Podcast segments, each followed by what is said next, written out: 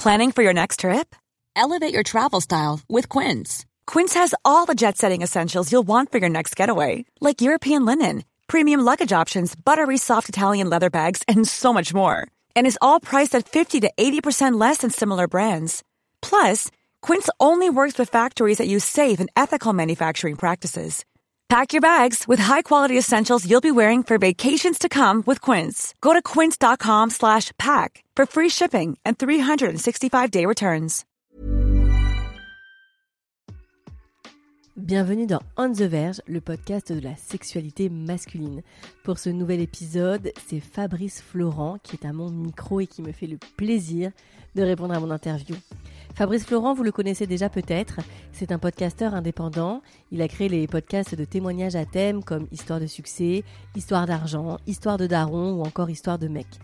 Également, il y a 15 ans, Fabrice a créé le magazine indépendant féministe Mademoiselle, qu'il a revendu depuis.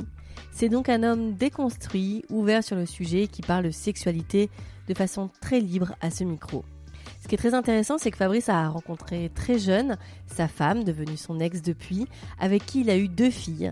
Et aujourd'hui, à 40 ans passés, Fabrice, qui est jeune divorcé, se retrouve sur le marché du célibat à devoir composer avec tout ce que ça comporte. C'est une discussion avec un pote parce que Fabrice et moi, euh, nous sommes amis dans la vie et c'était vraiment un plaisir que d'échanger avec lui. Donc merci encore Fab. J'espère que vous allez passer un aussi bon moment que nous. Bonne écoute. T'aimes bien cet exercice? De quoi? Bah de répondre à des questions et pas de les poser. C'est pas assez bizarre. c'est trop cool parce que d'un autre côté, c'est un vrai exercice de lâcher prise euh, par rapport à ce que je fais habituellement où je suis plutôt en contrôle du truc, même si je me rends compte plus ça va, plus je gagne en expérience que en vrai je contrôle pas du tout les interviews que je fais, c'est c'est plutôt une danse, tu vois. Donc il y a un Mhm. peu, euh, il faut savoir par... faut savoir parfois laisser l'autre l'idée, etc. Euh, et moi j'aime bien parce que je sais pas du tout à quelle sauce tu vas me manger, donc c'est cool. Faut YOLO. YOLO comme on dit. C'est parti? Bah oui, ça, ça tourne, tu sais. Super. Pour ce nouvel épisode, j'ai la joie. Euh, et et j'ai un peu le trac, j'avoue, mais en même temps, mêlé de forte excitation, euh, d'interviewer l'unique Fabrice Florent. Non, non, non, non, non. Ça va, Fab? Oui. C'est un peu bizarre parce qu'on se connaît bien. Et ça fait longtemps qu'on parle du podcast, mais Tu m'avais pas dit que tu voulais pas du tout interviewer tes amis bah ouais, mais euh, c'est vrai. Et quand tu m'as dit, euh, vas-y, je suis chaud pour le faire, il y a, il y a pas très longtemps, je me suis dit, euh, ça va être, ça va être l'exception qui confirme la règle. Ok. Bah surtout que t'as un, t'as un parcours de vie et sur ton intimité, comme on en parle en tant que pote, euh, qui est hyper intéressant. Et, euh, et puis en plus, il y a un vrai truc, c'est que j'ai beaucoup d'auditeurs et d'auditrices.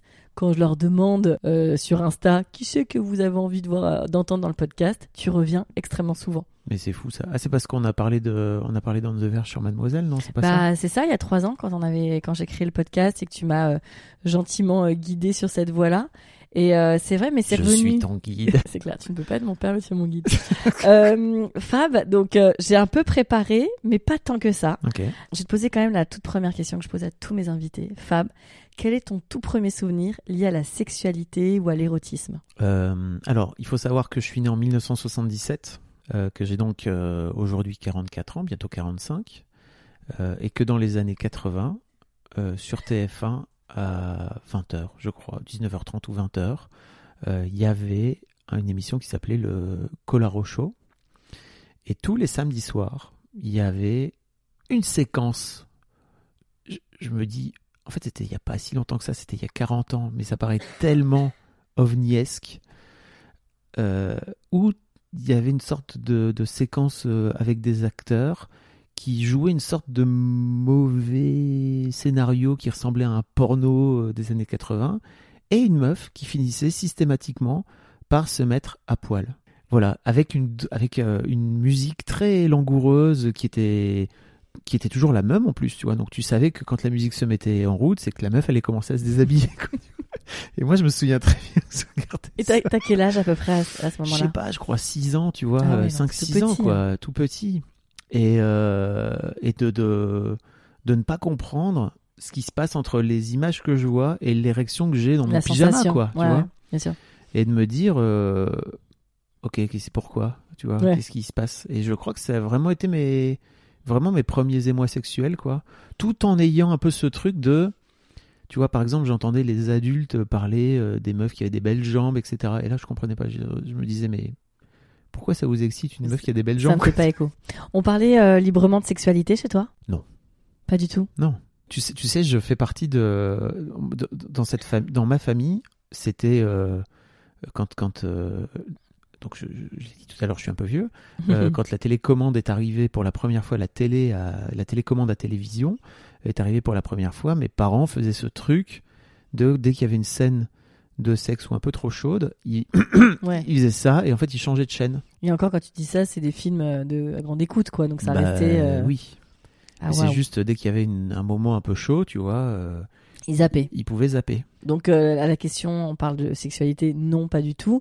T'es l'aîné d'une fratrie. ton frère, ta sœur, quand vous commencez à être jeune enfant, pré-ado, vous parlez un peu de sexualité entre. Pas du tout. Non, non, c'est pas ça. c'est- c'est- ça n'est pas un sujet. Pas du tout un sujet. Ma mère m'avait offert une sorte de bouquin euh, qui, un peu en mode il était une fois la vie, tu vois, pour expliquer la reproduction. Mais en fait, euh, après, quand elle m'a expliqué plus vieux euh, que ma mère, ma mère donc a 60, euh, attends, 73 aujourd'hui. Quand elle a commencé à fréquenter mon père, elle était, elle avait 20 ans, tu vois. Elle était convaincue que si elle l'embrassait, elle allait tomber enceinte. Ah ouais. Donc on vient de là, tu on vois. là. Et, et mon beau-père, si j'ai bien compris, a offert à mon daron euh, le jour du mariage euh, un manuel d'éducation sexuelle et un tube de vaseline. La dot. Fast forward, euh, 40 ans plus tard, je me retrouve euh, avec ma fille à regarder Sex Education sur Netflix. Quoi. Ah le gap.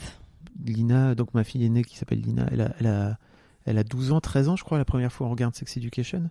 Et tu vois, moi, je l'avais, j'ai pas vu, je sais pas, je me dis juste, bon, bah, c'est Netflix, donc forcément, c'est, ça va, quoi. Première scène, direct levrette. Et donc, j'ai regardé, j'ai regardé sa mère à l'époque, j'ai fait, Oh, bon, ouais. bien, nous sommes partis, let's go. Et en fait, ça a amené plein de questions Bah, trop ça. intéressantes. Puis vous êtes, euh, enfin, on en parlera un peu plus tard, mais t'es es séparé de la mère de tes enfants et ça reste, euh, vous restez un couple parental qui est ouvert à la discussion et En tout cas, pas fermé, quoi. voilà. Bah, comment ça se passe toi la prépuberté, la puberté, quand ton corps change? Comment tu tu vis ça? Alors j'ai, pour commencer, j'ai très très peu de, de souvenirs en fait de, Cette période-là? de, de mon enfance, de ma, de mon adolescence, de ma préadolescence, de mon adolescence. Je me suis fait harceler au collège en fait et c'était pas très cool. Euh, donc il y a pas mal de choses qui sont parties, tu vois. Je me rends compte en fait que j'étais pas mal dissocié de de, de, de qui j'étais, quoi, tu vois. Écoute, euh, et, globalement, en fait, j'ai pas beaucoup de, de, de, souvenirs, si ce n'est que euh, j'ai été pubère, je crois, assez tard par rapport à des copains, tu vois. Et donc, il y avait toujours ce truc de, ok, en fait, t'as une plus petite bite et t'as pas de poils. Et donc, t'as toujours ce truc de euh, comment tu fais pour, pour survivre, en fait, dans ce monde, tu vois, où les garçons sont en train de se la, de se mesurer, tu vois. Euh, et d'un autre côté, je faisais du basket et c'était très cool parce que euh, il y avait un peu ce truc de douche collective, tu vois, qui permettait aussi de, pouvoir désacraliser, le truc. Mais ouais, j'ai joué à touche pipi avec mes potes, quoi, tu vois. On se on se touchait la quiquette, tu vois, très clairement pour être pour être très clair. Ça se passait dans, dans, dans ces moments-là, ça se passait comment? Est-ce que vous, tu fais partie de la team? Parce qu'il y a plusieurs teams. hein.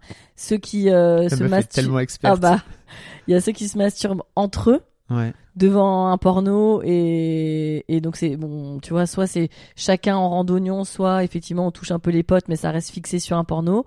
Soit il y en a, il y en a qui vont un peu plus loin dans la découverte et qui vont reproduire des scènes entre eux.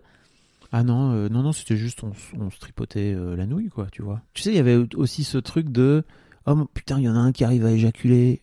Ouais. Et d'un coup d'un seul, le mec il est au-dessus, quoi, tu vois. Ah ouais, il a gagné un step, euh, il a une médaille. Ouais.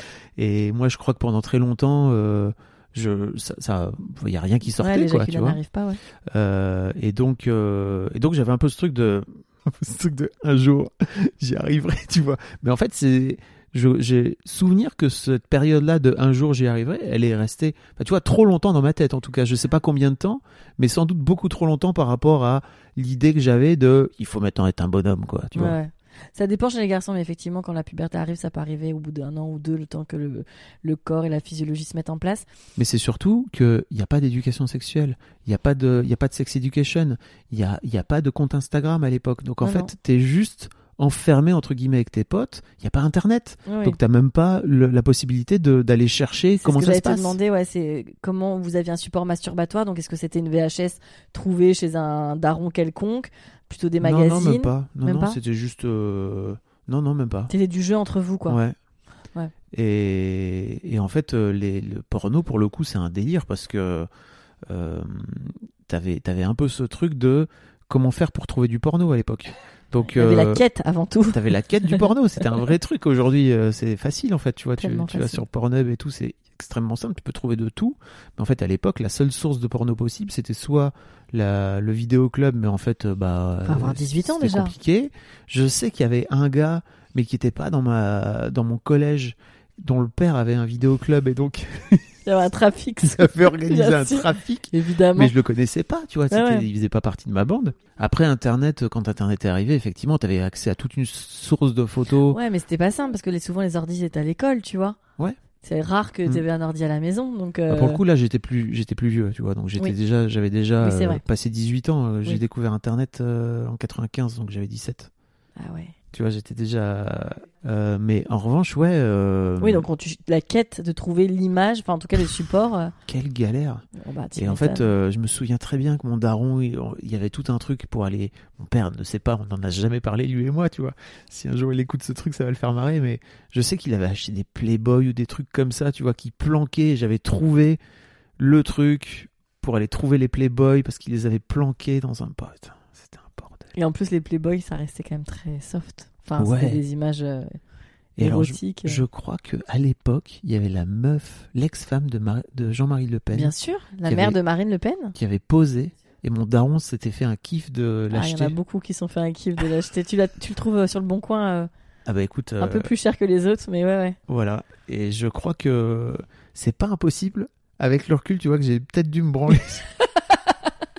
Magnifique, magnifique. Putain, quelle vie. Bon, à l'époque, ma- à l'époque, Jean-Marie Le Pen était, était certes une figure politique, euh, mais il n'était pas, il était pas du tout. Enfin, tu vois, c'est beaucoup plus tard qu'il a Bien commencé sûr. à sortir du game, quoi. Avant, Ah ouais, c'était juste un zinzin, quoi. Ok.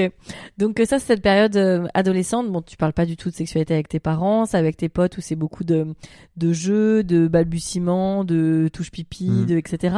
C'est assez évident pour toi que c'est les filles au début? Ah oui.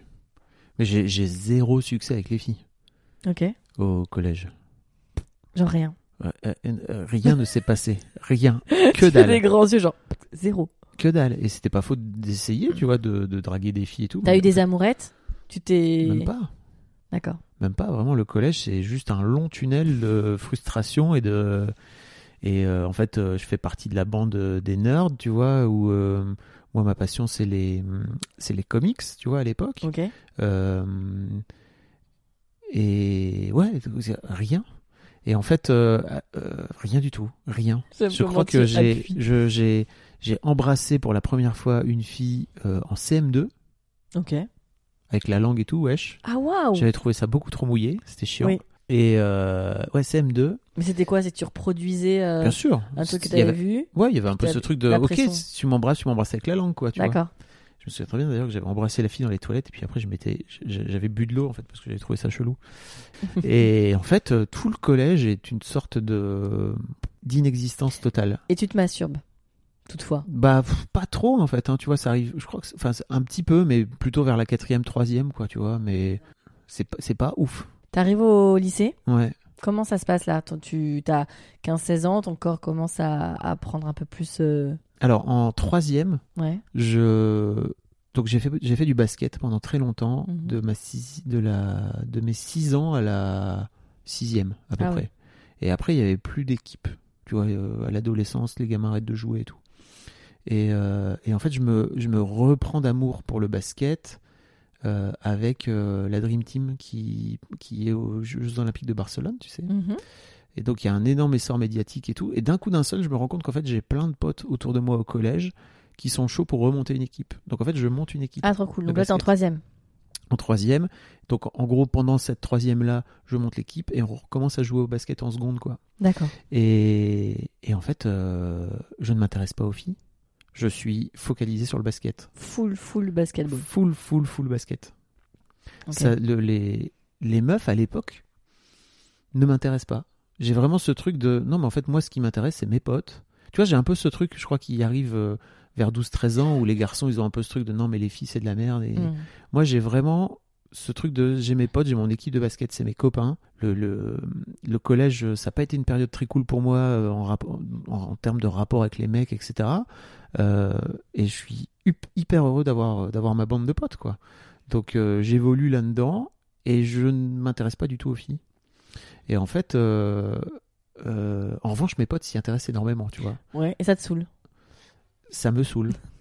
C'est-à-dire que, alors, euh, mon cousin notamment, qui, est, qui fait partie de mon équipe euh, de basket, qui a euh, deux ans, un an et demi de plus que moi, tu vois, donc euh, qui a- avec qui on a grandi, il vivait dans le même bled que moi et tout. On a un peu grandi comme, euh, tu vois, petit frère, grand frère, quoi. Euh, fait partie de l'équipe. Et lui, en revanche, il a un an et demi de plus que moi et lui, il est chaud, quoi, tu vois. Il veut vraiment draguer de la meuf et tout. Et il organise une, il organise un réveillon de Nouvel An, tu vois. On faisait tous les réveillons ensemble et tout. Et en fait, il organise un réveillon de Nouvel An et à, à ce réveillon, il invite les filles de l'équipe de volleyball. Euh, C'était un club omnisport, tu vois. J'ai Jeanne et Serge dans la tête. Exactement. Ah, Bah, tu l'as. ouais. Et, et en gros, ces filles arrivent et moi, je suis ultra saoulé parce que je me dis, c'est sûr, ça va, ça va changer la bande, Tu voulais ça va faire un changer l'ambiance. réveillon entre potes, Ouais, toi. ça. Bien sûr. Et en fait, effectivement, euh, bien avant minuit, tu vois, ça commence déjà à Ça choper, ça, se, ça se roule des pelles et tout. Et moi, je suis là, mais C'est le moment des slow et tout. Quel est le. Comment on a fait pour vraiment en un an de temps, euh, tu vois, changer du tout au tout? Je ne comprends pas. J'ai à l'époque, euh, je crois, 16-17, tu vois, un truc comme ça. Et, et en fait, euh, quelques mois plus tard, il y a dans cette, euh, y a dans cette équipe cette fille dont je qui sort avec un de mes potes à l'époque, euh, qui se fait larguer euh, comme une grosse merde euh, par mon pote parce que mon pote était un, un connard, quoi, avec les meufs. Mais en revanche, ça m'a permis de pouvoir faire sa connaissance, tu vois. Et donc, c'est ma future femme. MDR. Et donc, elle, elle a 15 ans et moi j'ai 17 ans. Et en fait, on sort ensemble. euh, donc, tu vois, le réveillon, c'était en mai. Euh, c'était en décembre, pardon. Et on est sortis ensemble en mai. D'accord, donc euh, cinq mois après, vous sortez ensemble. Mhm. Comment ça se passe? C'est tu tombes amoureux d'elle ou les choses se font Moi, je tombe façon- très vite amoureux d'elle, moi. Je sais pas, j'ai vraiment ce truc de. En fait, euh, cette meuf, elle est trop cool. Et en même temps, je comprends pas pourquoi elle reste avec mon pote qui était certes un pote, mais aussi un connard, tu vois. Mhm. Et je lui disais d'ailleurs, je lui disais, mais t'es un connard. pourquoi, tu- pourquoi tu, te confais- tu, tu te comportes comme un connard avec elle? C'est toi qui la drague? Non, C'est elle qui te drague? Non. Pas du tout. C'est mon frangin, qui a donc l'âge de, De ton ex-femme? de mon ex, euh, qui, est, qui traîne dans sa bande et qui finit par faire l'intermédiaire sans que je lui ai jamais demandé quoi que ce soit. Donc c'est lui qui fait à l'ancienne, ouais, mon frère il trouve pas mal, etc. etc. Exactement. Et je sais pas, il a, il a tilté, Il a il a capté le capté. truc. Moi, je lui ai jamais rien demandé, je lui ai pas parlé parce qu'encore une fois, il y avait vraiment ce truc de. On n'en parle pas, quoi, tu vois. Ok. Et mon petit frère, il traînait avec moi et pour moi, il y avait un peu un côté, c'était l'œil de Moscou, quoi, tu vois. Euh, parce qu'il m'avait déjà fait des coups. On en a reparlé d'ailleurs récemment, c'était intéressant. Il me faisait des coups où il, il allait me débiner la gueule euh, auprès de mes parents, quoi, tu vois, alors qu'il traînait dans ma bande. Et donc il fait le job entre vous deux? Il fait le job et en fait, en plus, moi, je suis nul, je vois rien. Je me souviens très bien qu'on est allé passer euh, genre une journée euh, à la mer avec toute la bande, tu vois. Et Kat, donc à l'époque, euh, elle me demande si elle veut, si je veux qu'elle me passe de la crème et je suis non, ça va, c'est bon, je garde mon t-shirt. Ouais, dans les Tellement. films. Ouais, ouais. Je suis vraiment, je suis le mec de super grave, quoi. C'est ça, c'est ça. Ouais. Ellipse de temps, Oui. vous commencez à sortir ensemble. Ouais. Euh, donc Très vite, hein, en fait, ça se joue en 15 jours. Ah oui, ok, rapidos. Voilà. ouais. Euh, comment ça va se passer cette première fois entre vous? Euh, Parce que elle, elle a déjà eu un peu d'expérience. ouais, elle a eu, elle a eu une histoire, tu vois, avant ça. Ok. Toi, les meufs, à part en CM2, Niette. rien. Donc elle est genre, elle arrive, c'est genre Tout nouveau, tout nouveau, Mm. Terre vierge. de A à Z. Ok. Donc comment se passent vos premiers rapprochements? Est-ce que t'es paumé? Est-ce que t'es Non, je suis pas paumé, j'adore ça.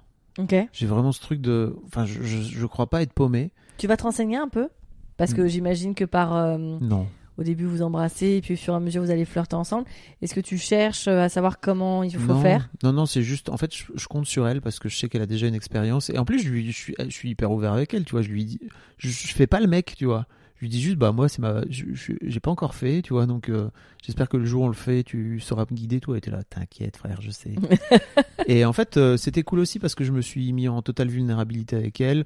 J'ai pas du tout fait le gars, tu vois. euh, ça m'intéressait pas. Et c'était pas mon mood, en fait, en plus, à l'époque. Parce que je crois qu'en plus, j'avais un peu ce truc de. En fait, je- comme je pars du principe que euh, pour être bien avec toi, il faut que je sois moi-même, bah, je vais pas commencer à jouer un rôle à la con, quoi. Super. Donc, j'ai pas à jouer un rôle à la con du tout. Et ça arrive quand dans votre histoire, euh, votre, vos premières fois et votre Euh, première fois La première fois, ça arrive après les. Donc, euh, on est sortis ensemble en mai, et moi, j'étais ultra chaud, franchement. euh, Elle était là. Non, non. En fait, on a passé tout l'été à. Préparez-vous, les jeunes. à s'envoyer des lettres postales et à s'appeler, parce que le téléphone portable n'existait pas, calmez-vous bien, de cabine à cabine. Oh waouh On se donnait rendez-vous à 19h Bien sûr, à la cabine. à la cabine. J'avais le numéro de la cabine et je l'appelais. Ok. Il s'avère que il y a eu un orage dans le sud, elle était dans le sud, tu vois, que la cabine téléphonique s'est fait défoncer la gueule par un sapin qui lui est. Et en fait, un soir, elle a pas rep. J'étais là, c'est fini, c'est la fin. Et en fait, elle a réussi à trouver le numéro de la location où on était Ah ouais, t'étais en pour vacances. finir par euh, trouver. C'était par vraiment rappeler. la mission. Maintenant, tu fais un texto, mais. Wesh, vraiment. Oh là là. Les jeunes, vous savez pas ce que vous avez. Bah ouais. Mais ouais, ouais, on faisait ça, on s'appelait de. Et donc, en fait, on a. Moi, j'étais parti un mois pendant tout le mois d'août, donc en fait, on s'est pas vu pendant le mois d'août. Elle, elle était partie, si j'ai mon souvenir, genre 15 jours avant juillet, donc on s'est pas vu pendant un mois et demi. Où on C'est s'envoyait des lettres de ma. Et, euh, et en fait, en rentrant, Donc en septembre, vous faites l'amour pour la première fois. voilà. Et là, pour toi, c'est l'entrée dans ta vie sexuelle active. Ah, mais moi, je ne touche plus sol après ma première fois. Mais vraiment, je te promets. Donc en Je lévitation. Je suis, mais vraiment, j'ai vraiment ce truc de ok. euh, déjà, un, c'est trop cool. Euh, deux, c'est mouillé, mais c'est marrant. Et c'est c'est mouillé et c'est chaud, mais c'est marrant. Comme euh, le, le bisou de CM2. Exactement. Et trois, euh, euh, en fait, c'est trop cool parce que ça, il y a un partage et il y a une connexion, quoi. Voilà. Et je suis un bonhomme. Ça y est, je suis un T'as passé le cap. Comment tu l'appréhendes ce corps féminin? Ça te quand t'es avec euh, avec elle la première fois? Bah, juste, euh, je suis hyper curieux, donc je pose plein de questions. Et ça Et ça C'est ça, et je suis ça. vraiment en mode docteur Maboul, quoi. Tu vois. Mais je crois que d'une manière générale, en fait, euh, j'ai été hyper curieux de qui elle était très vite, tu vois. Et je me rends compte aujourd'hui que je suis hyper curieux des gens. Mais j'étais d'autant plus hyper curieux d'elle que, en fait, j'étais amoureux d'elle. Donc, en fait, j'avais envie de connaître un petit peu qui elle était. Et, et en fait, assez rapidement, euh, tu vois, pour moi, elle a, été euh, une personne comme une autre, quoi, tu vois. Elle n'a pas été euh, une meuf ou ma meuf qui est différente de moi, machin. Non, c'était juste, on est, on est égaux, quoi. C'est cool. Ok. Vous rentrez dans votre vie sexuelle active, donc toi t'as 18 ans, 17-18 ans. Euh, bientôt 18, ouais, 17 et quelques. Elle, elle a un peu, elle a 16 Elle a ans. 16, ouais. À cette époque-là, comment va rentrer la contraception dans votre vie? Parce que c'est vrai que pareil, euh, c'était pas aussi simple qu'aujourd'hui. Euh, comment vous allez trouver des moments aussi pour faire l'amour? Parce que vous t'habitez chez tes parents, elle aussi. Comment vous allez créer votre intimité? C'est tellement une galère. Bah ouais. La- L'amour à l'adolescence, c'est terrible. Enfin, le sexe surtout. Le sexe à l'adolescence, oui, pardon. Euh, écoute, euh, en termes de contraception, en fait, si j'ai bon souvenir, je crois qu'elle a déjà la pilule à l'époque, ou parce qu'en fait, elle a de l'acné. Enfin, tu sais, c'était ce truc Oui, où on- on filait, assez la- automatiquement, ouais. on filait la pilule assez automatiquement aux meufs. Euh, mais en fait, je crois que pendant très très longtemps, on va utiliser des capotes, en fait, tu vois. Oui, parce que toi, tu fais partie de cette, cette génération aussi où, où euh, l'école avait quand même une part. euh, Enfin, après, je sais pas dans ton établissement, mais on sensibilisait pas mal quand même euh, Le- au VIH. euh, À l'époque, ouais, c'était. dans ta génération, c'était les capotes à un franc. je, je fais partie de cette génération qui a été. Enfin, donc le, le, le sida est arrivé euh, dans le grand public, on va dire, autour de 85-86, quoi. Et moi, j'ai vraiment grandi avec l'idée que, ok, en fait, en faisant l'amour, tu peux mourir. quoi. Euh, ce qui est plus du tout le cas Oui, puis aujourd'hui. les médias faisaient beaucoup. Enfin, on avait, avait énorme. beaucoup de campagnes. ouais. Énorme, énorme. Donc, euh, capote et pilule euh, dès le départ dans votre, euh, dans ouais. votre intimité. Ouais. Et puis, jamais déconner avec la contraception, quoi. Tu vois, il y avait vraiment ce truc aussi de. Bah non. Non. Not possible. Ok. Tu vois, quand j'entends des couples aujourd'hui qui font en fonction de la lune, de machin, des cycles, de la température et tout, je les regarde avec des grands yeux. qui êtes-vous? Que faites-vous? Euh, Donc, en euh, revanche, pour tout ce qui est trouver des lieux, alors ça c'est un délire. ah bah, j'imagine. Donc, voiture, Voiture, quand t'as eu ton permis? 4L. Bien- À l'arrière de la Spacieux. 4L, mon gars. Délire. Euh, dans le champ, à côté de chez mon ex. Horrible. Ça piquait et tout, c'était terrible. Quelle idée. Évidemment, quand les parents sont pas là, Quand les fenêtres parents de sont pas là. à base de bam bam. Exactement. Mhm. Où il y avait vraiment une forme d'organisation. Ah, c'était sport. hein. Ouais. et donc, euh, écoute, je vais te raconter cette histoire. Vas-y. euh, que je vais mettre, euh, que je vais donc mettre dans ton podcast. Ad vitam. Quel suspense. Je l'ai raconté sur Mademoiselle de façon très, de façon anonyme. En gros, on avait une fenêtre de tir chez moi, c'est l'occasion de le dire. Chez moi, le mardi à entre 18h, euh, genre 17h et 18h, quoi, tu vois, vraiment. Clac, où il y 17, avait 18, personne, tu vois. Tes parents pas, pas rentrés Ma du mère n'était pas là, mon père non plus, etc. sœurs, frères, euh, sœurs et tout. C'était maintenant. il y avait une orga pour faire en sorte que personne ne puisse ouvrir la porte de, de l'extérieur. Ok. Donc en gros, tu foutais la clé dans la porte d'entrée et je fermais le verrou du garage, tu vois. Ce truc-là, on le fait très régulièrement et tout, ça marche nickel et tout. Jusqu'à un jour où, jusqu'au jour où j'oublie de fermer la porte du verrou.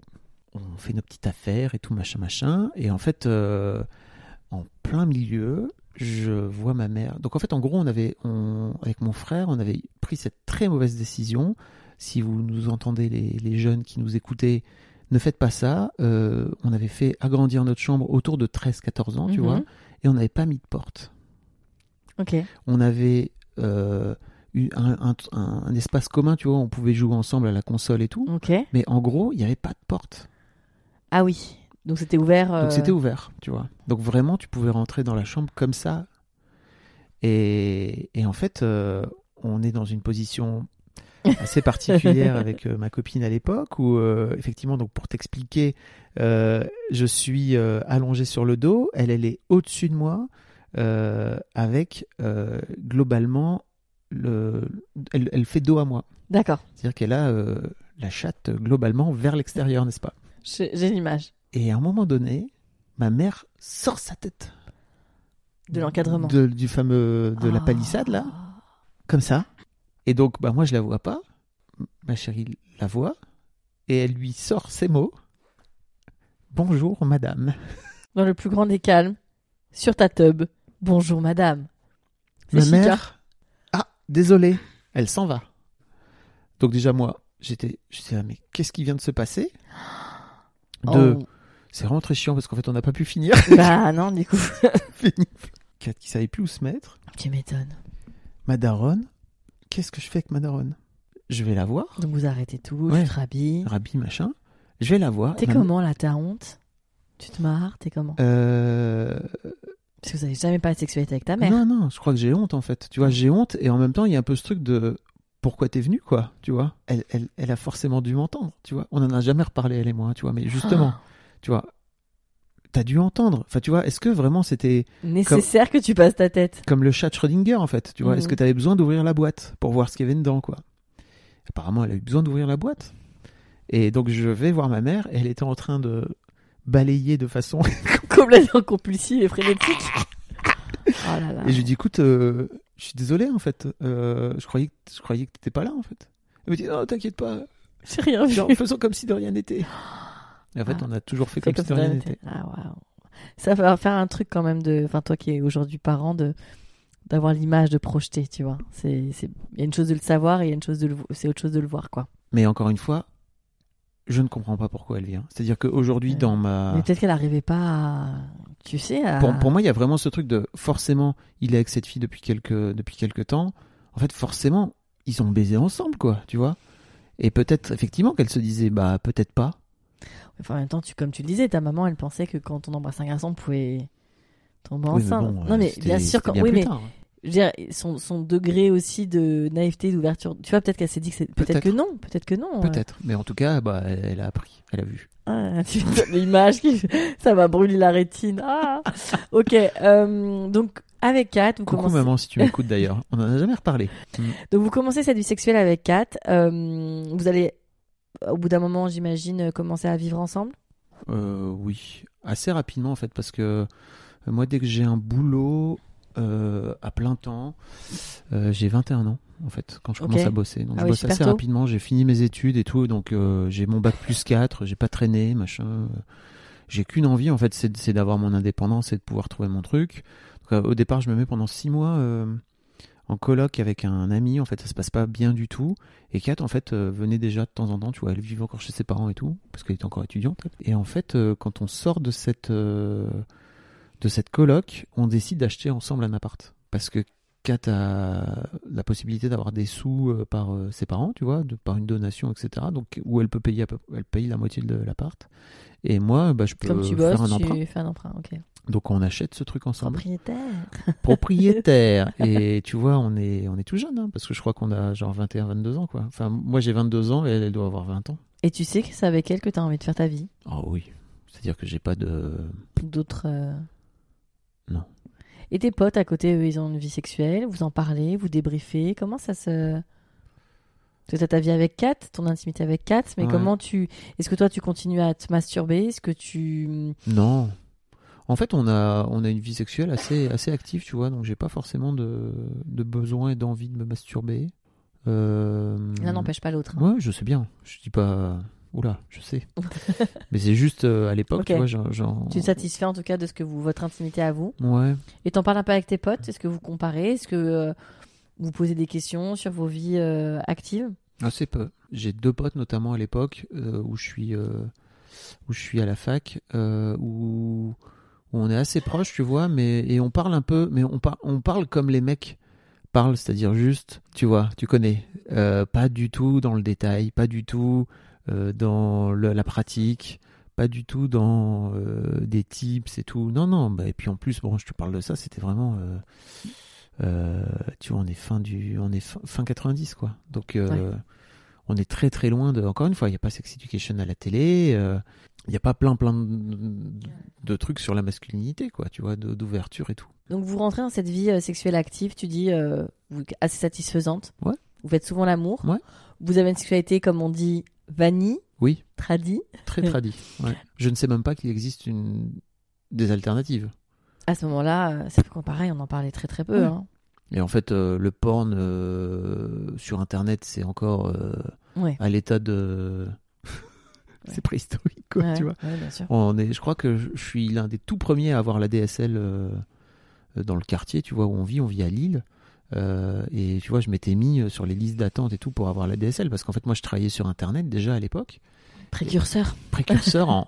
euh, et les vidéos sur Internet, c'est une galère euh, impossible, quoi. Tu vois, il n'y a pas YouTube, il n'y a pas Dailymotion, il n'y a, pas- y a pas tout ça, quoi. Ça viendra beaucoup plus tard. Donc c'est en pratiquant que vous, a- vous apprenez ce que vous aimez. Vous découvrez. Vous, vous souhaitez découvrir des choses avec Kat ou vous restez sur ce que vous connaissez déjà? Non, bah en fait, c'est marrant parce que je crois qu'on a, on a, on a, on, on a beaucoup appris l'un de l'autre en fait, tu vois, de ce qu'on avait envie l'un et l'autre. Et en fait, c'est drôle parce que je crois qu'avec le recul, moi, j'ai le souvenir d'avoir beaucoup plus parlé et échangé avec elle que elle dans son, que elle dans son souvenir, quoi. Ok.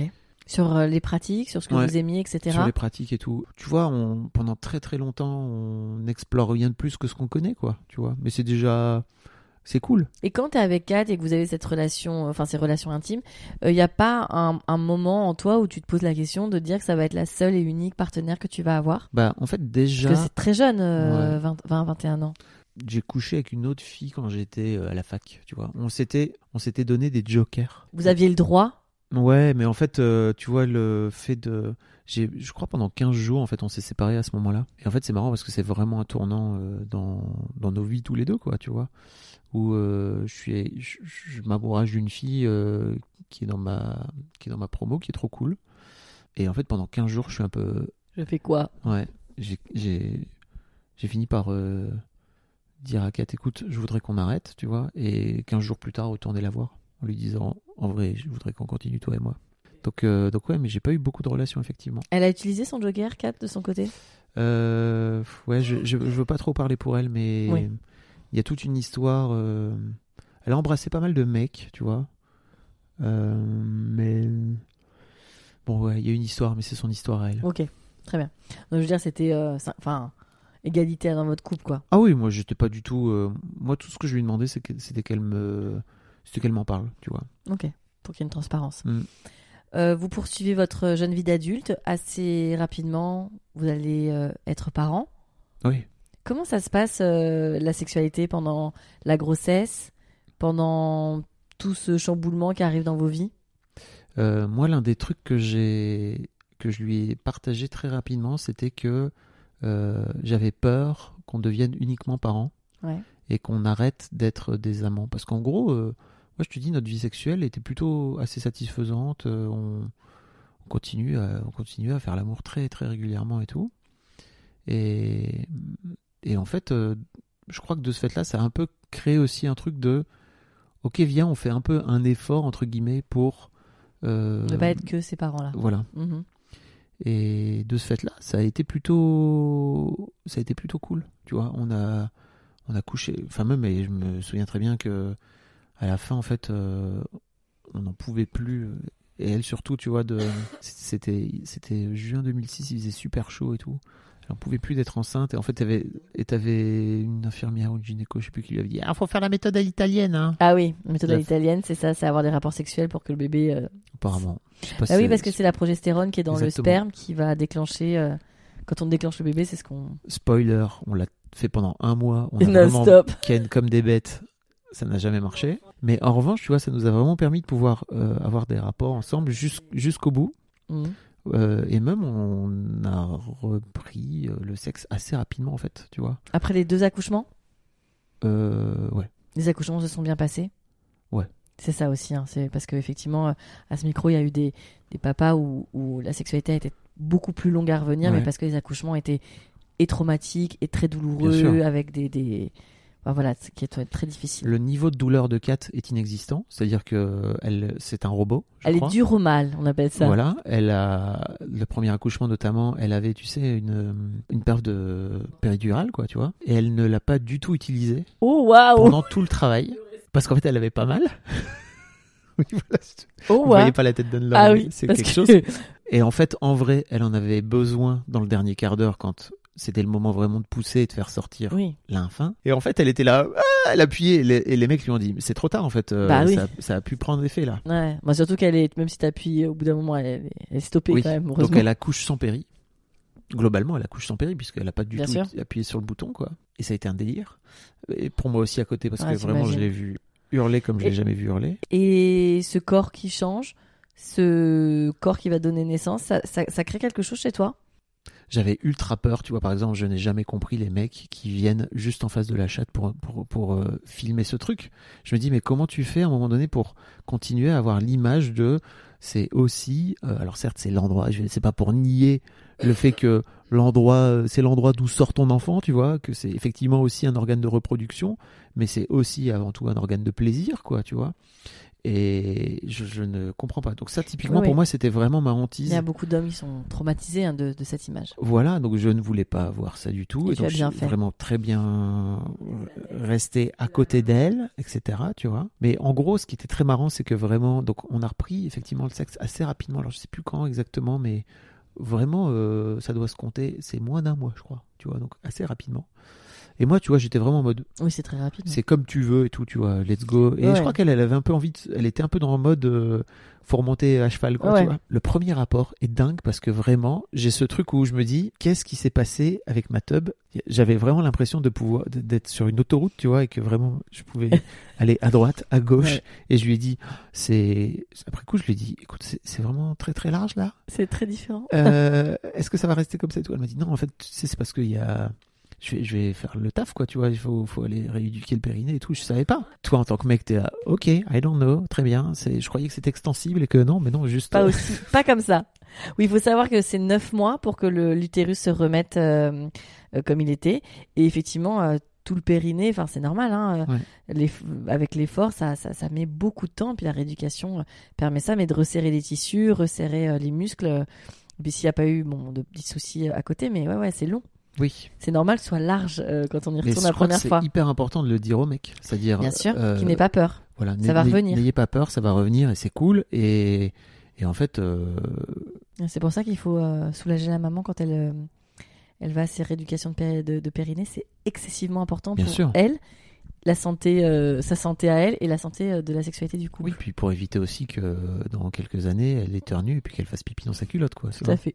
Donc, vous continuez cette sexualité euh, tous les deux. Là, vous êtes à combien de. Quand vous avez les filles, ça fait combien de temps que vous êtes ensemble? Euh, 2006, euh, donc euh, ça fait 11 ans. Oui, donc ça commence à être un couple euh, longue durée. Ah oui. Vous continuez à avoir euh, une fréquence de, de, de rapport qui vous convient, qui vous plaît? Plusieurs fois par semaine, tu Ouais. vois, sauf euh, certaines semaines où, où, tu vois, il y a des coups de barre, où il y a des machins, Ouais. bref, ça le stress arrive. du boulot, la panique, enfin les On a enfants, tout monté ça. tous les deux nos boîtes à peu près en même temps et tout, tu vois, donc euh, il y avait aussi ça, mais je crois qu'il y avait aussi ce truc, et ça c'est un truc que je peux dire à tous les couples aussi, c'est on avait balisé entre guillemets notre vendredi soir, où c'était vraiment notre soirée tous les deux. D'accord. Euh, donc, euh, et en fait, on faisait soit on allait au resto, puis après on allait au ciné. Souvent après, ça, ça partait en Câlin. Voilà, plus plus. Euh, parfois, euh, on était fatigué, donc on allait juste faire un resto et puis après on se faisait des câlins. Mais globalement, en fait, c'était Ok. vraiment notre truc, tu vois. Et je crois qu'assez rapidement, on a eu ce truc de, il faut à tout prix qu'on se garde une soirée pour nous en tant que couple, parce que notre vie était complètement conne en dehors de ça, de de nos de nos boîtes, etc. respectives. Donc il y avait vraiment ce Oui, truc. puis vous avez les filles, elles sont assez rapprochées. Ah non, elles ont deux ans d'écart. C'est ça, donc les enfants en bas âge, faut comme les Mm. gérer avec tout ce que ça comporte comme intendance. Donc euh, ouais, c'est assez lourd. Puis toi, tu commençais aussi à être euh, sur MAD et tout ça, donc ça te Ouais. ça t'obligeait aussi à être très versé sur ta vie professionnelle. Exactement. Donc le, ce vendredi-là, c'était sacré entre vous. Exactement. Et après, je suis donc j'ai quitté euh, Lille pour aller pour partir à ouvrir les bureaux à Paris. Mhm. Et donc euh, là, c'est ouvert une- un autre champ en fait qui était hyper intéressant, qui était on se quitte et on se retrouve toutes les semaines. Vous vous manquiez? Écoute, je crois que non. Et moi, je n'avais pas le temps de trop penser à elle. Tu vois, vraiment, Mhm. j'étais à Paris, j'étais focus sur mon boulot. Et en gros, quand je rentrais, en revanche, j'étais toujours trop heureux de la retrouver. Et trop. Enfin, tu vois, j'étais toujours. de la retrouver ou le foyer? Bah, de la retrouver elle. Ouais. Enfin, tu vois, ça allait ensemble en et fait. les enfants et la maison et, voilà. tout ça. Et la famille et les enfants. Et c'est trop cool. Mais aussi de la retrouver, quoi. Tu vois, de retrouver. euh, le, le- le- de retrouver des câlins, de retrouver euh, la possibilité de la, de la retoucher, etc. Quoi, Toute la semaine, donc euh, tu passais quoi, 3-4 nuits seule? Oui, c'est ça. et la tendresse te manquait pas? Non, parce qu'en fait, j'étais dans un truc aussi où je j'utilisais entre guillemets mes jours et mes soirs de semaine pour faire des trucs, pour euh, euh, j'avais la possibilité avec Mademoiselle d'aller faire plein de trucs culturels, d'aller euh, découvrir plein de gens, d'aller faire des, enfin, voilà. Et en gros, c'était vraiment en général, je rentrais, il était minuit, une heure, tu vois, et je me couchais, je m'endormais et je me relevais le lendemain et c'était reparti quoi. Ça a duré combien de temps cette période? 7 ans. 7 ans. Mm. Entre 2013 et 2000, fin 2019. Vous arrivez à garder aussi votre intensité intime à ce moment-là? Bah oui, parce que en fait, on se manque. C'est-à-dire que, enfin, en tout cas, moi, j'ai, je, je vais pas parler pour elle, hein, mais euh, moi, j'ai la sensation vraiment que je suis trop content de la retrouver et que je suis trop content de pouvoir la toucher, que je suis trop content de pouvoir me retrouver à poil dans le lit avec elle. Et je crois que, tu vois avec le recul, on s'est, on a un peu analysé ce truc et qu'en fait, grosso modo, ces années parisiennes nous ont aussi permis de pouvoir euh, faire perdurer le couple, tu vois. Mhm. Euh, là où peut-être si on était resté dans un quotidien plus classique, euh, on se serait peut-être séparés beaucoup plus tôt, quoi. Ok. Donc euh, pendant ces 7 ans-là, comment tu vis toi la vie parisienne aussi? Parce que tu es à Paris, tu évolues dans un univers extrêmement féminin, voire quasi exclusivement Quasiment féminin. exclusivement féminin. je, je- enfin, on, le- on le sait, un Matt, c'est un, un, un média indépendant qui a énormément servi les jeunes femmes. Tu as eu euh, beaucoup de journalistes qui sont venus à toi et puis même des, des rédactrices web et des talents qui sont aujourd'hui des gens qu'on connaît dans la scène culturelle française. Comment tu évolues avec toutes ces jeunes femmes? Parce que tu restes un homme, Fab. Il y en a qui peuvent te plaire, d'autres qui peuvent ne pas te plaire, d'autres avec qui tu peux avoir des, des coups de foudre amical, d'autres euh, avec qui, euh, tu vois, il peut y avoir une tension qui s'instaure. Enfin, Mhm. on en avait déjà discuté. Hein euh, des, des femmes, euh, des jeunes femmes euh, qui sont dans la séduction. Comment tu arrives à gérer ça? Euh, je suis pas du tout là-dedans. Tu es le Fab du lycée qui voit pas les signaux? Ouais. et en fait, euh, mais c'est c'est vraiment dingue parce qu'en fait, euh, pendant toutes ces années-là, j'ai j'ai j'ai pas trompé ma meuf, tu vois. Alors que j'avais, c'était un boulevard, quoi, tu vois. Et j'ai des potes à moi qui me regardaient en me disant, j'imagine, euh, j'imagine qu'au moins tu t'amuses à Paris, quoi, tu vois. Non, c'est pas, ça n'est pas l'objectif, tu vois, du tout. Moi, je venais pour bosser, tu vois. J'avais vraiment ce truc de venir pour bosser. C'est juste, euh, mais tu vois, par exemple, une fois, à une grosse stuff, il y a une lectrice de maths qui est venue et qui est venue me faire du rentre dedans. Je l'ai jamais capté et en fait, euh, j'avais un ami à moi qui était avec moi à ce moment-là et qui m'a dit mais là, elle vient de te draguer de ouf en fait. Moi, je veux comprendre ça. C'est que tu. Parce que t'es loin d'être bête, euh, Fabrice Florent, Mm. on le sait. C'est que tu ne veux pas le voir. C'est que tu ne comprends pas ses codes. C'est quoi le truc? Je comprends pas les codes en fait. D'accord. Une femme qui te montre expressément son désir, tu ne comprends pas. Non. T'es trop mignon, on dirait que t'as, on dirait En que t'as fait, 5 euh, ans. Mais je sais pas, je crois que j'ai un peu ce truc de. Mais même encore aujourd'hui, tu vois, où je suis célibataire et qu'en fait, j'ai appris. Ça fait deux ans que j'apprends ça. Mais en fait, je ne. Tu l'expliques comment? C'est, que tu n'as pas ces codes de façon innée ou c'est parce qu'effectivement le fait d'être avec, d'être mis avec Kat à Mais oui, j'étais tout 15, jeune en 17 fait. ans. J'ai pas appris ce truc du jeu de la drague, quoi, tu vois. Et quand. euh, t'as 15 ans de retard sur tes potes quoi. Enfin en tout bah, cas de Même plus. oui enfin Oui. C'est juste, euh, j'ai jamais fait ça. J'ai découvert ça à 40 ans. donc euh, quoi accélérer quoi. Je ne maîtrise pas tous les codes. ok. Donc la donc l'expression de désir, l'expression de, de séduction, de drague, euh, you don't know quoi. Non. Un peu plus maintenant là. Aujourd'hui, ça va mieux. Mais en fait, euh, j'ai galéré. Faut sortir les. Faut sortir les drapeaux, tu vois, pour Tente. me dire. Donc, euh, on, on fait un petit bond en, en avant. Donc effectivement là, euh, avec Kat, euh, 7 ans comme ça entre Paris et le Nord, les filles qui grandissent, vous arrivez à garder quand même ces moments euh, Mm. d'intimité qui te satisfont. Vous restez dans une sexualité plutôt traditionnelle, Ouais. qui reste une sexualité de couple assez euh, classique. Au bout de 7 ans, qu'est-ce qui va se passer pour que vous vous quittiez? La relation s'étiole, en fait, tu Mhm. vois. Et. euh, Ça passe par une sexualité qui diminue? Pas du tout, parce que. Parce que souvent c'est un niveau d'alerte. Ouais, mais pas du tout. Là, vraiment, euh, on a vraiment fait l'amour jusqu'au dernier moment. Et la dernière fois qu'on a fait l'amour, on savait qu'on on était déjà. qu'on allait se séparer, tu vois. La baisse d'adieu, elle s'appelle. Ouais, mais en fait, on s'est regardé l'un et l'autre et on s'est dit, c'était un peu nul, hein, non Ouais, ouais, ça a pas mal changé. Ok, il y a des- un truc qui a changé déjà. Mais euh, C'est joli quand les Corses se disent au revoir. Ouais, je suis assez d'accord. Et d'un autre côté, il y avait un truc un peu bizarre de. Ok, ça a vraiment, il y a vraiment un truc qui a switché, tu vois, déjà dans la relation, dans le, dans le Mhm. rapport à l'autre, etc. C'était, ça, s'est- ça s'est fait assez, euh, assez rapidement. Écoute, non, non, on, on- on a vraiment ce truc où je crois que l'un et l'autre, en tout cas, moi, je vais parler pour moi, mais moi de mon côté, je, je me suis vraiment dit, ok, nos filles sont en train de grandir. Est-ce que j'ai envie de faire ma cinquantaine avec Kat? Et en fait, pas tant. Et je crois que elle, de son côté, pas tant non plus. Qui en a parlé à l'autre?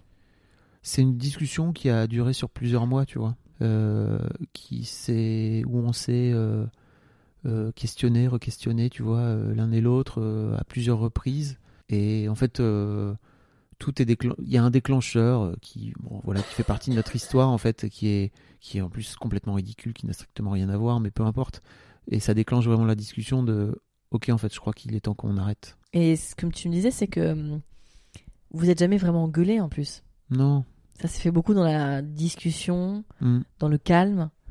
Ouais. Et c'est. Peut-être il manque. euh, En tout cas, moi de mon côté, je crois que j'ai pas, j'ai pas vraiment de colère envers elle. Tu vois, je sais pas si elle a été capable de, de me, de m'exprimer la colère euh, qu'elle pouvait avoir envers moi sur certains trucs. Tu vois.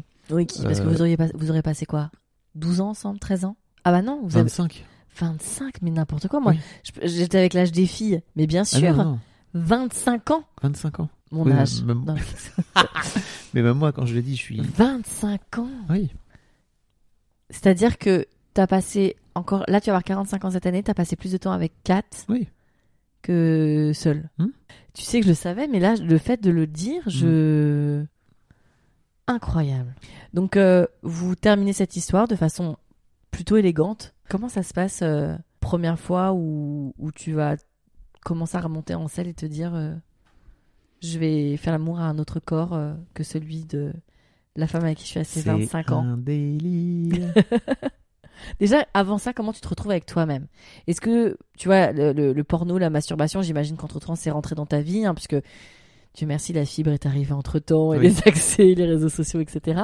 Mais comment, toi, en tant que, que mec, tu te retrouves avec cette sexualité-là de, de célib Bah, en fait, euh, je suis pas célib très longtemps parce que en fait, je je date un peu par hasard, euh, mais vraiment par hasard, en me disant tiens, je vais aller tester euh, genre Cupid, tu vois. Donc, tu passes par les apps. Ouais. Pourquoi? Tu sais? Qu'est-ce qui t'a motivé?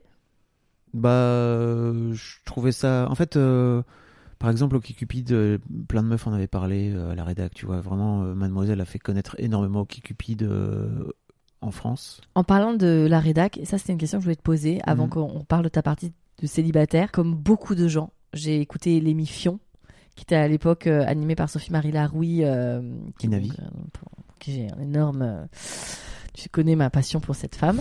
Euh, et Navi, que j'aime beaucoup aussi. Et, euh, et au début, c'était toi, après que ce soit, après c'est Louise qui gère un peu Ouais. plus la régie, mais c'était toi. Hein, je... C'était super parce que donc l'émission était vraiment dédiée à une thématique sur la sexualité et c'était très très libre. C'est vraiment les radios libres euh, qu'on écoutait nous quand on était ados sur les fun radio et, et- et Skyrock. Mais euh, est-ce que tu as appris des choses à ce moment-là? Parce que les filles sont quand même. euh, euh, Enfin, tu vois, elles y vont cash, elles ont des sexualités très ouvertes, euh, l'une comme l'autre. J'apprends rien en fait dans cette émission. T'apprends rien?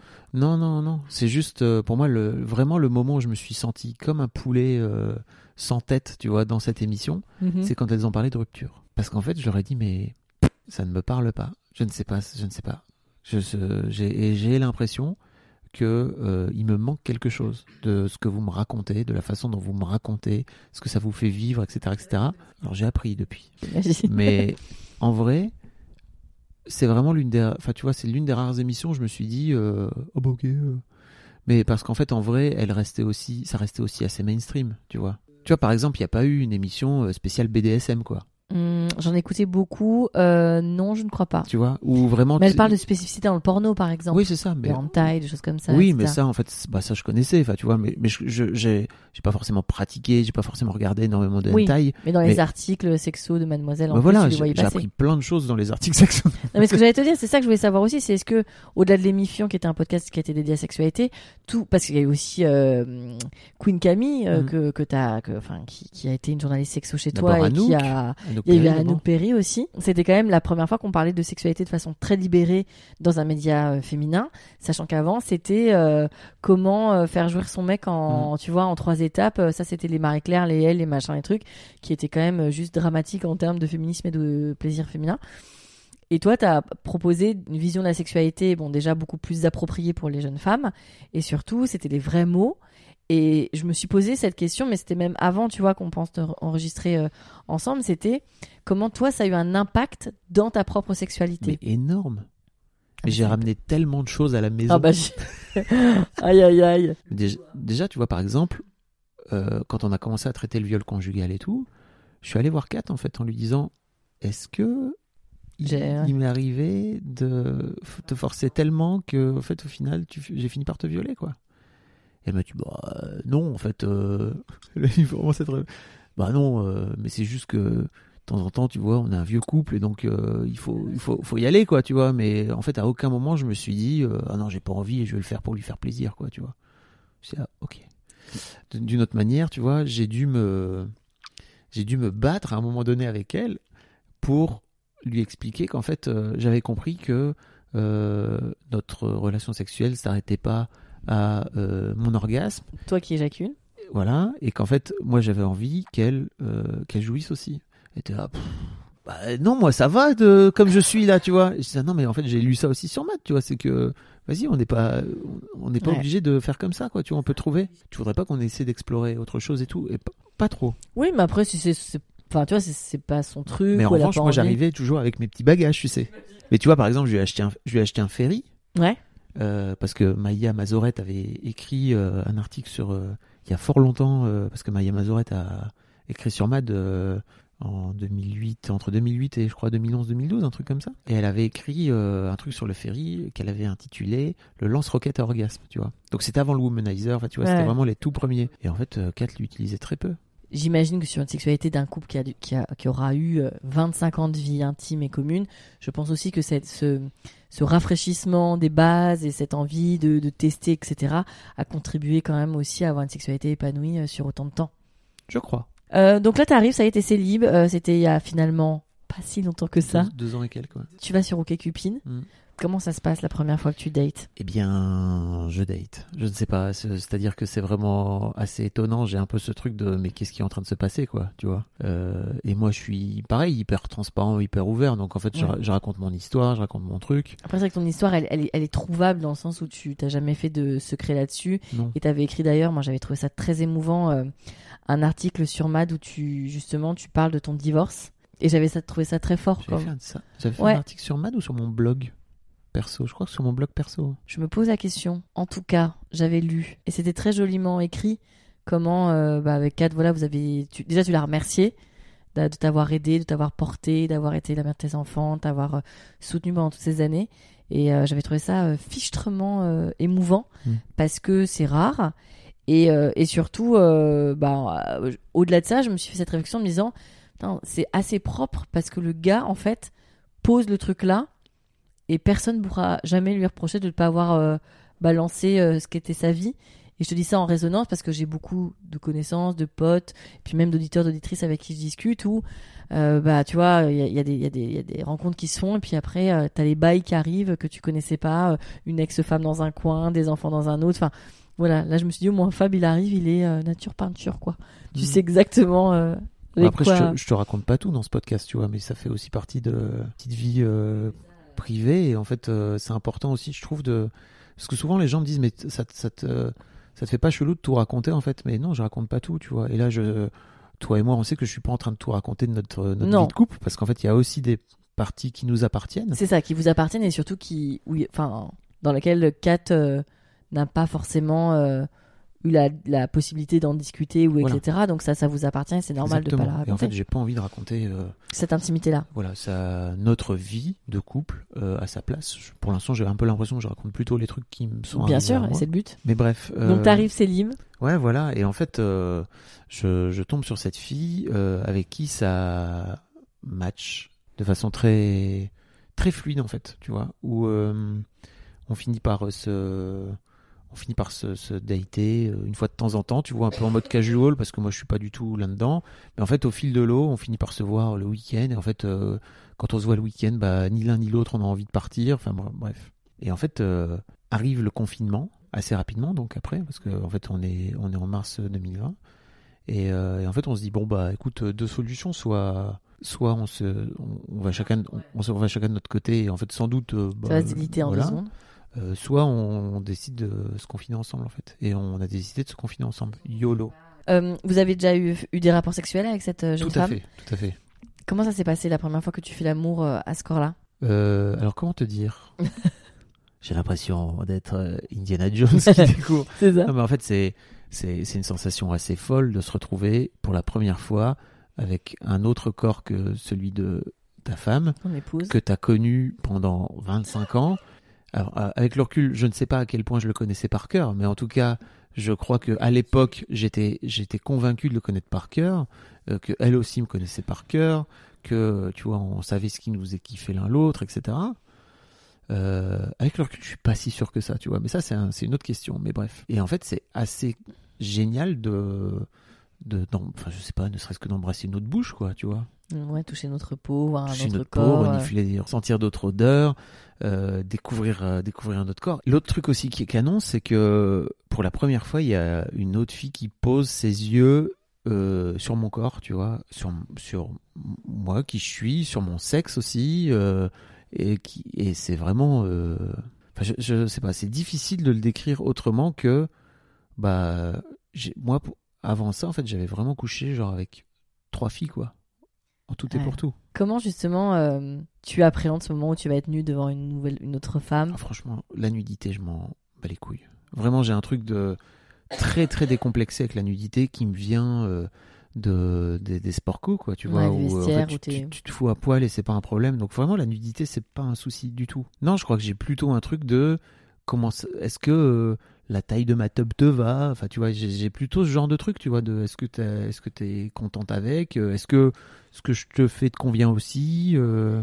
et en fait, tu vois, vraiment de plutôt aussi ce truc de ok, c'est trop marrant parce qu'il y a un nouveau terrain de jeu d'un coup d'un seul. De est-ce que ça te convient ce que je suis en train de te faire? Et de cette là, tu as aussi en face de toi une autre personne que cette fille avec qui j'ai couché pendant des années, qui a aussi une autre appréhension de son corps, une autre appréhension du rapport sexuel, une autre expérience aussi, parce que c'est une fille avait mille fois plus d'expérience que nous deux réunis, si tu veux. Mhm. Euh, donc, euh, Ouais.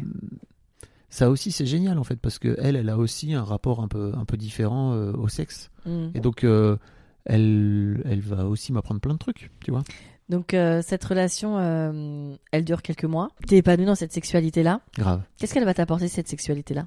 Vraiment une forme de de redécouvrir le sexe comme un comme un terrain de jeu, comme je te le disais, c'est-à-dire vraiment pour moi il y a un vrai truc de ok c'est nouveau et c'est trop cool. Et en fait on apprend plein de trucs, plein de nouveaux trucs euh, parce que cette fille euh, elle a des elle a des kinks, elle a des trucs que moi, ma femme avait pas, mon ex-femme avait pas euh, parce que elle a une façon de de bouger, de, de de vivre le sexe aussi complètement différente. Et vraiment c'est trop cool en fait. Et tu vois je retrouve aussi une forme de de plaisir et de, de, de jeu voilà, autour du sexe. La relation se termine. Mhm. Euh, à ce moment-là, comment toi tu es avec la sexualité? Est-ce que tu te dis euh, que tu vas euh, tu- enchaîner euh, des justement euh, parce que tu as envie de, de- de multiplier les plaisirs, parce que tu as pris justement euh, euh, goût à une nouvelle peau, un nouveau corps, une nouvelle, tu vois? C'est très drôle parce qu'en fait, tu découvres à 40, euh, un peu plus de 40 ans, euh, des trucs que normalement, je crois, tu découvres plutôt autour de la vingtaine, quoi. Tu vois, qui est vraiment une forme d'exploration de ton corps.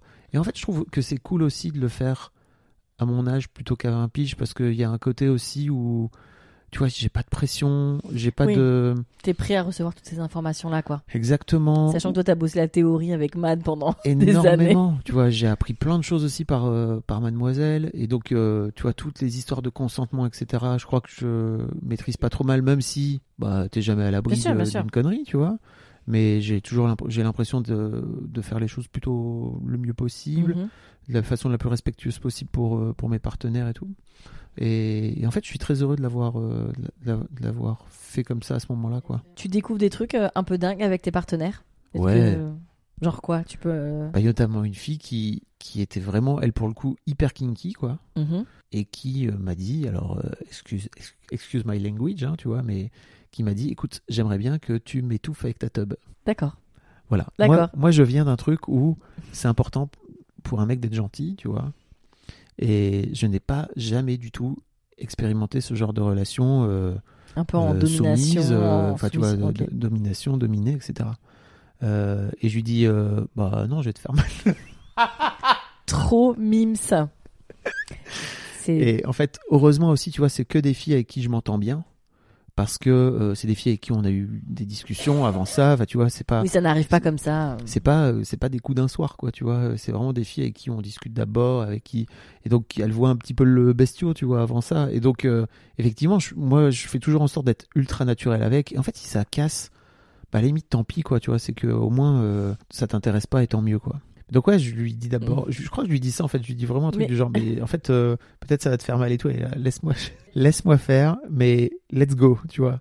Et c'était trop drôle, en fait, parce qu'elle m'a vraiment initié et amené à hein. ce genre de à ce genre de pratique et aussi à m'ouvrir une voie que j'avais pour le coup pas du tout explorée avant. Et c'est euh, quelque chose qui t'a, chez toi, qui a réveillé des choses, qui t'a donné envie d'explorer un peu plus. Ouais, carrément.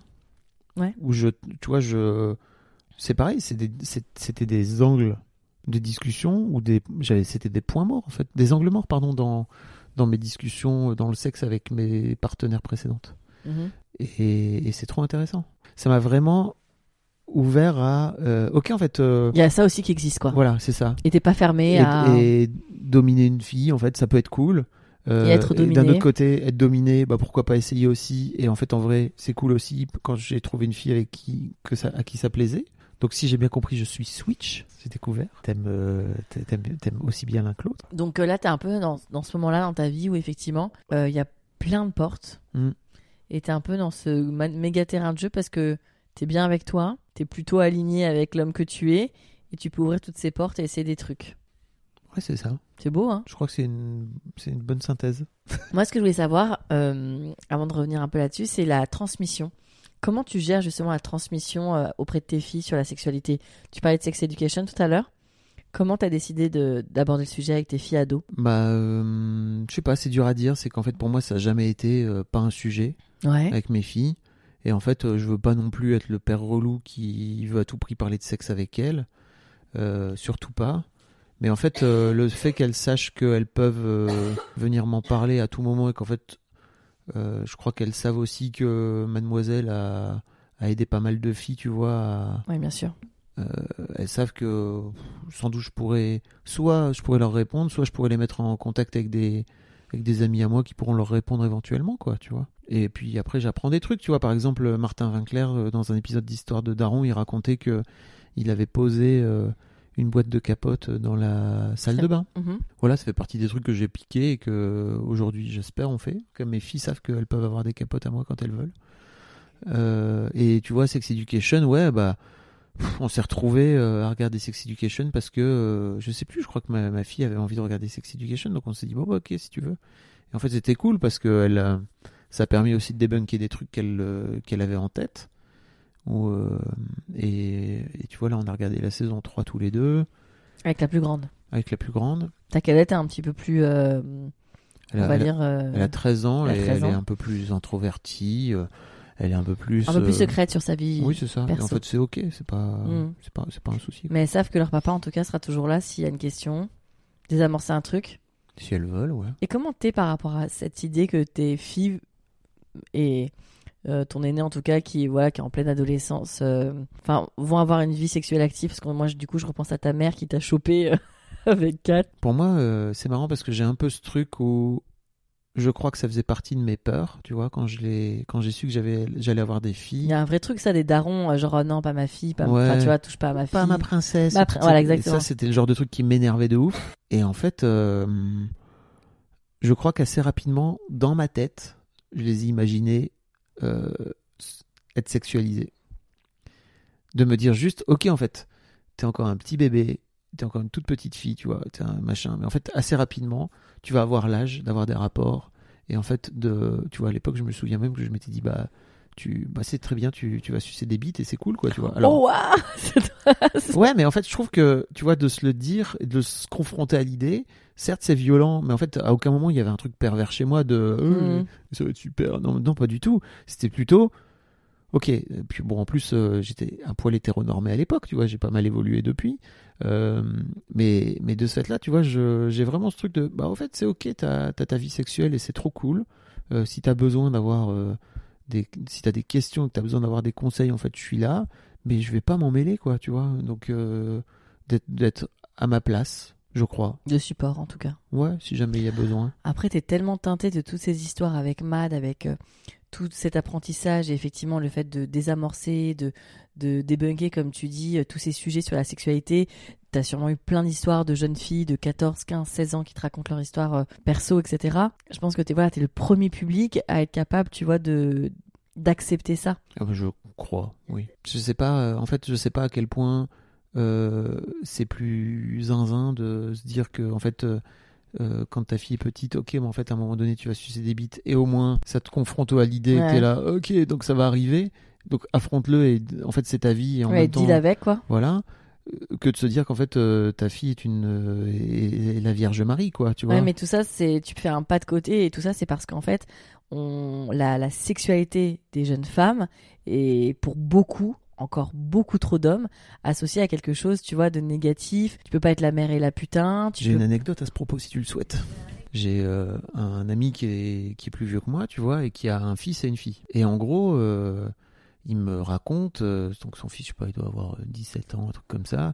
Il me dit, je suis trop content, il y a une meuf, j'espère qu'il se fait bien sucer et tout. Et tu vois, sa fille, qui était donc plus grande, et je lui dis, mais tu sais, c'est ouf quand tu me dis ça. Je suis très heureux que tu sois heureux que ton fils euh, puisse se faire sucer. C'est trop bien. Le truc, c'est que tu m'as jamais dit, putain, euh, ma fille, euh, elle a un mec et je suis trop content parce que j'espère qu'elle se fait bien lécher la chatte. hein. Il a pété un plomb. Et je lui dis, mais tu te rends compte du double standard en fait que t'es déjà? Et il me dit, mais non, mais je leur en parle pas à eux. Je lui dis, mais oui, c'est sûr que tu leur en parles pas à eux, mais dans ta tête, il y a vraiment un double standard. C'est ça. Et ça me fucked up en fait. Ouais. Et donc, euh, donc voilà. Je... En fait, il se rend pas compte quand son fils chope des ça. meufs, qu'en fait, sa fille est, dans, est dans la même situation, elle se fait choper par des mecs. Tu sais, mais effectivement, voilà, le fait, toi, d'avoir toujours été aux premières loges, de cette déconstruction sociétale, d'avoir eu toutes ces jeunes femmes qui ont partagé leur histoire sur les forums, sur les, toutes les plateformes MAD, etc., je pense que ça. Je je sais pas dans quelle mesure tu es capable aujourd'hui de, de comptabiliser ce que ça a changé chez toi, mais euh, moi, je connais très peu de gens qui sont aussi ouverts d'esprit que, que toi sur ce- ces sujets-là. Mm. Je t'ai vu avec tes filles, vous avez un, une- une- un rapport d'une euh, tellement joli, à la fois de papa, de tendresse, etc.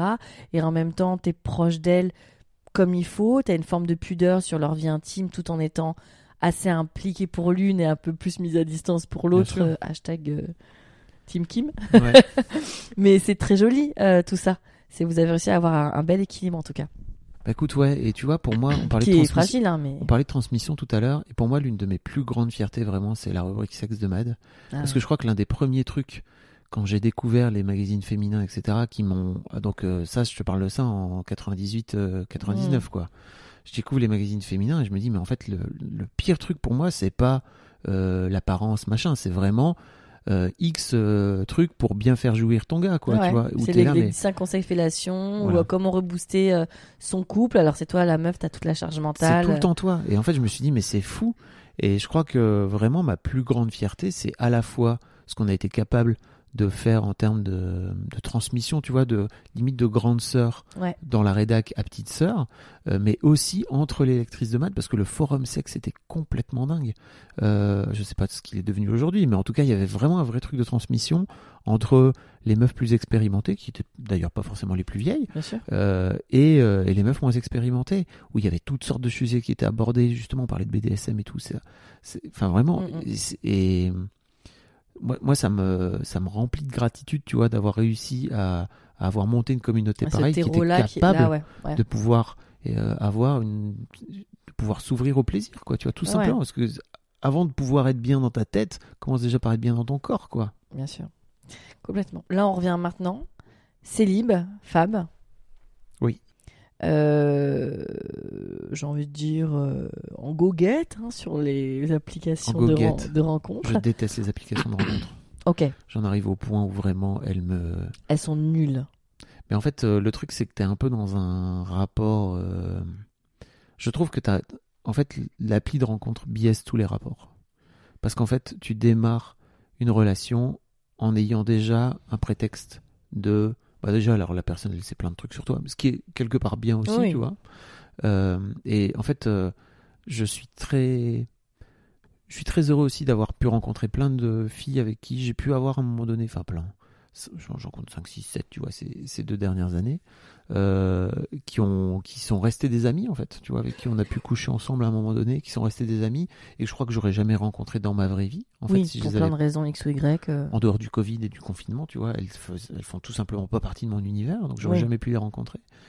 Euh, en fait, en dehors de ça, je commence vraiment à voir l'aspect fucked up du truc, où bah t'as des gens qui viennent pour le like, pour se faire euh, L'ego boost. booster l'ego exactement, et qui sont pas du tout dans une recherche. Euh, en tant que mec, euh, je sais pas si je sais pas si t'avais écouté cet épisode. J'ai fait un épisode de, de mon podcast Les biscuits de la vie sur les applis de rencontre où j'explique en fait à quel point c'est de la merde pour les mecs. Alors c'est de la merde pour les meufs et c'est de la merde pour les mecs. hein. Donc pour les meufs, les meufs se font floader de messages comme c'est pas possible et en fait euh, elles en prennent plein la gueule. Elles prennent une vague dès qu'elles arrivent et en fait elles s'en vont aussi vite parce que vraiment c'est trop. Et puis surtout c'est beaucoup de messages assez peu qualitatifs d'une manière générale.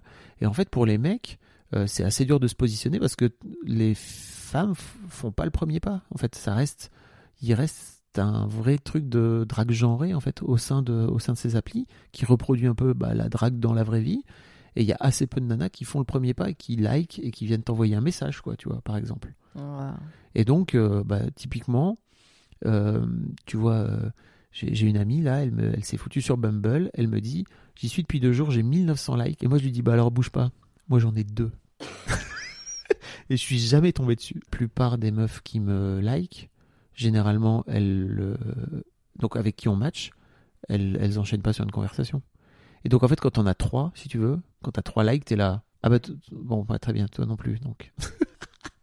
Et la rencontre dans la vraie vie La drague dans la vraie vie fait partie des vrais sujets, ça. Post-MeToo, Ouais. je sais pas comment faire. Alors déjà, je, je ne sais pas comment faire, puisque globalement, je ne l'ai jamais fait, puisque je ne l'ai pas fait, n'est-ce pas? Ok. Euh, Je suis devenu célibataire en janvier 2020. Le confinement, machin, machin. Et en fait, les gens aujourd'hui, c'est assez compliqué, quoi. Tu vois, je me suis retrouvé dans une boîte euh, ce week-end. C'est, c'est, assez particulier. Je, sais, je ne sais pas comment faire, tout simplement. Moi, je suis prêt à parler à plein de gens, plein de meufs surtout.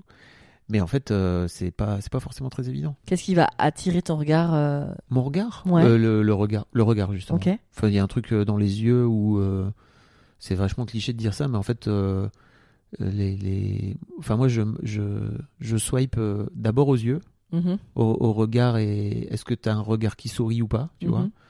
Euh, Est-ce que tu souris déjà sur tes photos?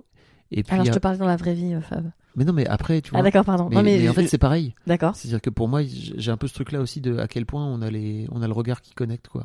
Il n'y a, pas un- y a pas un critère euh, qui va te, te donner envie d'aller parler plus à une, à une femme euh, physiquement? Il y a un, je sais pas, Non. au-delà des yeux? C'est vraiment le regard. Ouais. Et puis en fait, euh, au premier abord, voir comment, enfin comment elle t'aborde en fait, tu vois tout simplement. C'est pour moi c'est ça aussi le truc, c'est que si tu sors une petite vanne, est-ce que est-ce qu'elle prend premier dog ou pas premier dog quoi, tu vois? Pour moi c'est beau- l'humour est très important. Pas d'humour, euh, pas. C'est quoi ton rapport à ton corps aujourd'hui?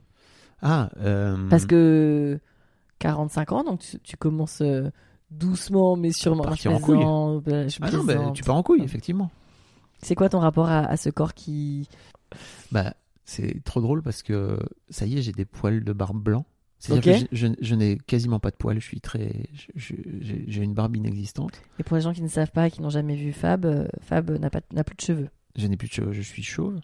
Euh, et en fait, euh, mes poils de barbe sont de plus en plus blancs. C'est très intéressant. je trouve ça trop cool. Et, et en même temps, il y a un vrai truc un peu frustrant de Ok, je suis vraiment passé de pas de poils à poils blancs. bah, c'est pas grave, c'est la vie. Mais tu sais, comme j'ai été chauve à 18 ans, Oui. enfin, tu vois, 18-20, euh, je crois que j'ai rapidement eu ce truc de Ok, donc en fait, je vais vieillir et je vais avoir un corps. euh, j'ai une tête de, de vieux, en fait, depuis que je suis tout petit.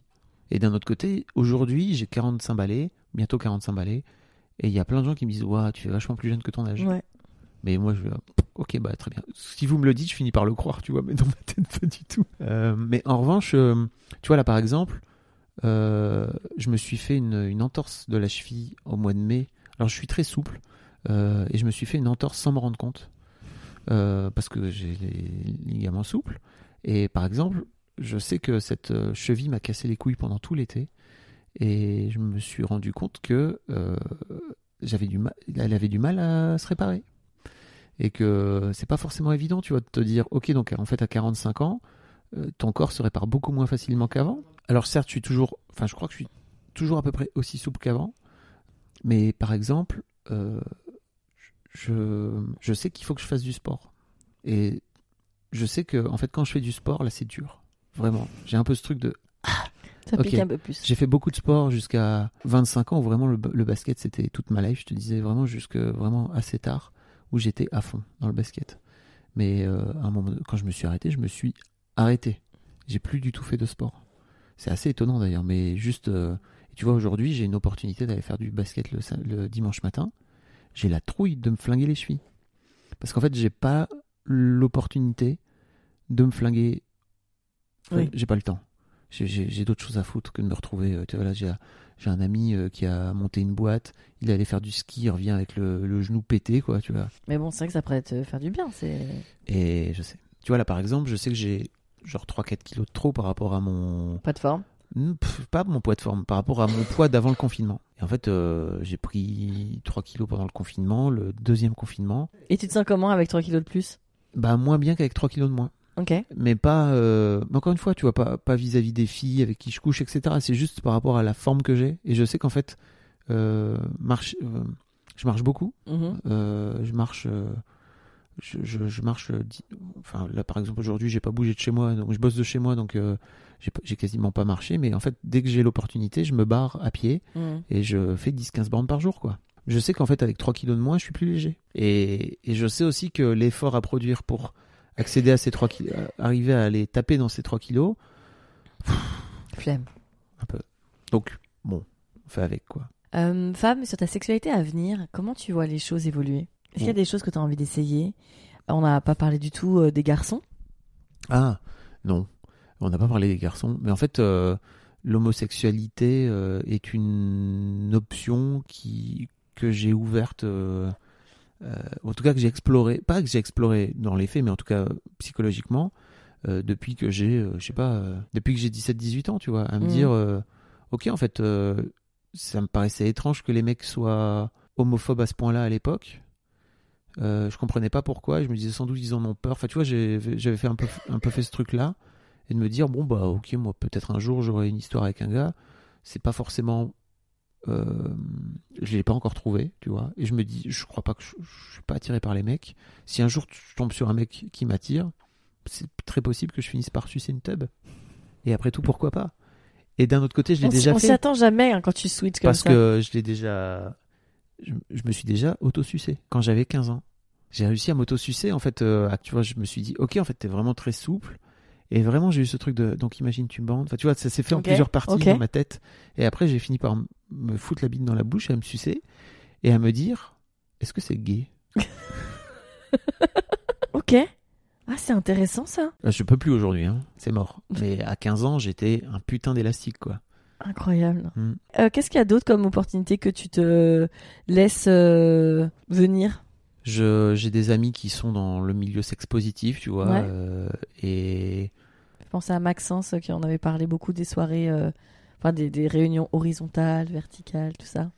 Et euh, en fait, il y a, je sais qu'il y aurait moyen de me retrouver dans une soirée comme ça, tu vois. Ouais. Et d'un autre côté, je me dis, est-ce que je- est-ce que j'y serais à l'aise? Est-ce que ça vaudrait, est-ce que ça vaudrait la peine ou pas? Peut-être un jour. Tu À vois. explorer, je, ouais. je me laisse l'opportunité de le faire. J'avais interviewé un mec dans Histoire de mec euh, qui est libertin euh, Oui. et qui euh, est 70 balais et qui m'a chauffé à plusieurs reprises pour que je vienne dans ses soirées. Mais je sais que j'ai une opportunité de cette là. Je sais que je peux y aller. C'est quelque chose qui te paraît, qui te, qui t'appelle, pas du tout? Écoute, pas pour l'instant, mais en fait, pour moi, j'ai un vrai truc assez étonnant de. C'est sans doute. un- Je, je préférais que ce soit un truc à explorer en couple. Parce qu'en fait, pour moi, c'est un truc à partager. Ouais. Pour venir débriefer après avec l'autre, tu vois. Euh, de, euh, ok, toi, comment tu l'as vécu et machin, quoi. Plutôt que de le faire juste pour ma pomme. Mais bon, peut-être que ça finira par arriver, quoi. J'en sais rien. Ok. Est-ce qu'il y avait des choses que tu avais envie de, de dire en plus, Fab, sur la sexualité? Euh, S'il y a des jeunes gens qui nous écoutent, ne vous maquez pas à 17 ans. C'est trop génial de vous maquer à 17 ou à 15 ans. Mais en fait, l'un des trucs fantastiques du 21e siècle, c'est que vous avez accès à tout un tas d'informations qui peuvent vous permettre d'aller explorer vous-même ce dont vous avez envie. Et euh, mettez de côté votre éducation, mettez de côté l'image que vous avez de vos parents, que vous voulez donner à vos parents, ou que vos parents vous ont collé sur, euh, le visage quand vous étiez plus petit. Allez chercher ce dont vous avez envie, vous, en fait, plutôt que de vouloir à tout prix rentrer dans des cases euh, dans lesquelles vous dites que c'est là qu'on vous attend, en fait.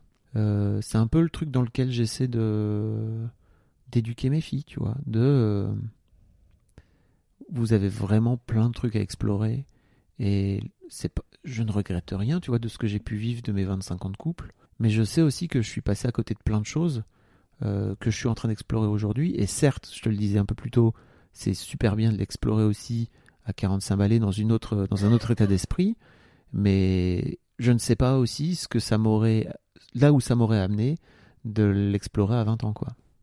Ok. Merci, Fab. Avec plaisir, merci. Merci pour votre écoute et merci à Fab, comme d'hab, formidable de passer du temps avec Fab.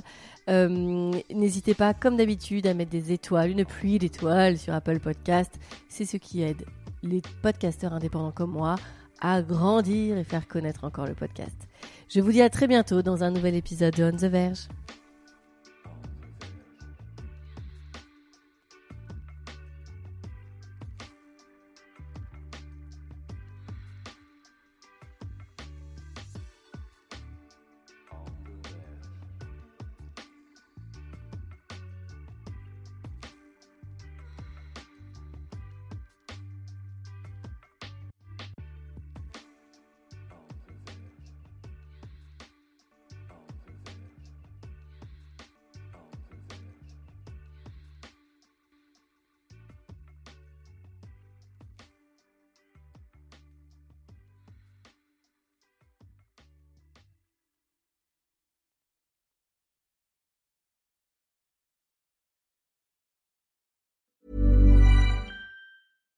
When you make decisions for your company, you look for the no-brainers. And if you have a lot of mailing to do, stamps.com is the ultimate no-brainer. It streamlines your processes to make your business more efficient, which makes you less busy. Mail checks, invoices, legal documents, and everything you need to keep your business running with stamps.com.